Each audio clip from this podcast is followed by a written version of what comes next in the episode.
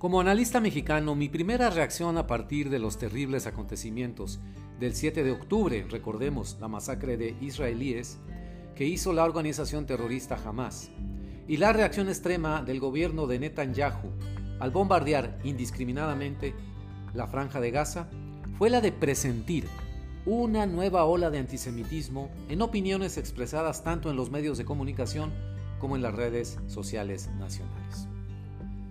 Bienvenidos a Mirada al Mundo, un espacio de opinión editorial. Les habla Rogelio Ríos Herrán, periodista de Monterrey, México. Mi colaboración de hoy la he titulado Antisemitismo, una aproximación. Continuamos. No me equivoqué, aquí vamos de nuevo, con el antisemitismo.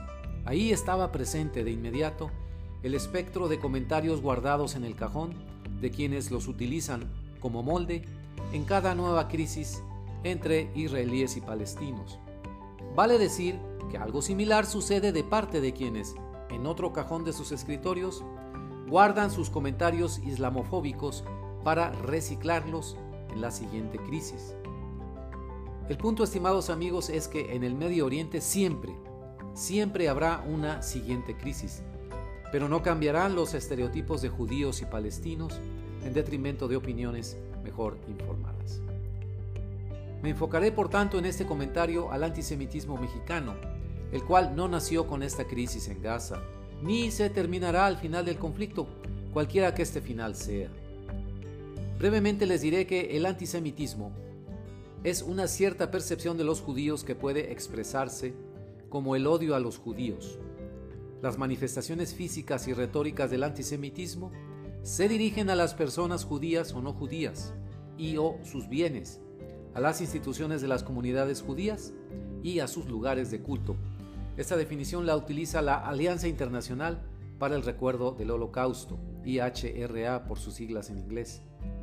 Además, agregan, con la humanidad marcada por el genocidio, la limpieza étnica y el racismo, el antisemitismo y la xenofobia, la comunidad internacional comparte la solemne responsabilidad de combatir esos males. Así se expresa en el documento titulado Declaración del Foro Internacional de Estocolmo sobre el Holocausto, que data del año 2000. En el continente americano, los estados adherentes a dicha declaración son Canadá, Estados Unidos y Argentina. Por su parte, El Salvador, Uruguay y Brasil son países observadores, pero todos ellos asumieron el compromiso público de combatir en sus sociedades el antisemitismo como manifestación de odio hacia los judíos. Con estos antecedentes, estimados amigos, pues se puede entender mejor que el combate al antisemitismo no sea un tema prioritario en los gobiernos mexicanos recientes, esto a pesar del tamaño y la importancia de la comunidad judía mexicana.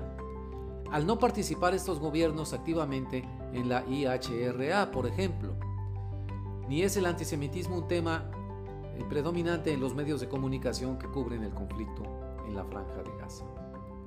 La crítica al sionismo, que es la política del gobierno israelí que defiende la existencia del Estado de Israel, cruza sin más al territorio del antisemitismo, que es el odio a los judíos.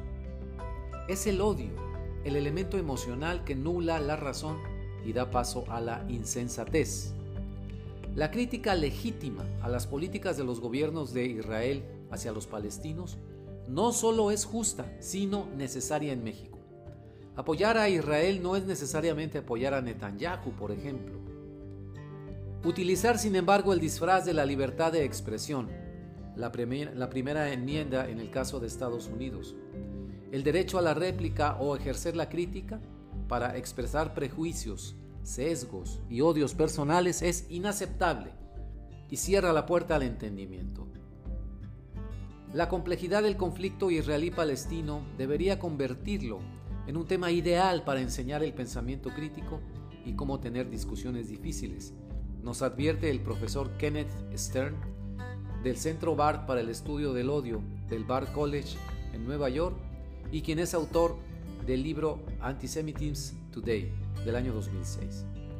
Agrega el profesor Stern, en cambio, se está utilizando como una toxina que amenaza a toda la empresa académica. Se refiere a Estados Unidos, pero creo que tiene aplicación en México. No renunciemos entonces a las discusiones difíciles, digo de mi parte, tomando la expresión del profesor Esther, pero participemos en ellas con opiniones bien informadas y sin sesgos.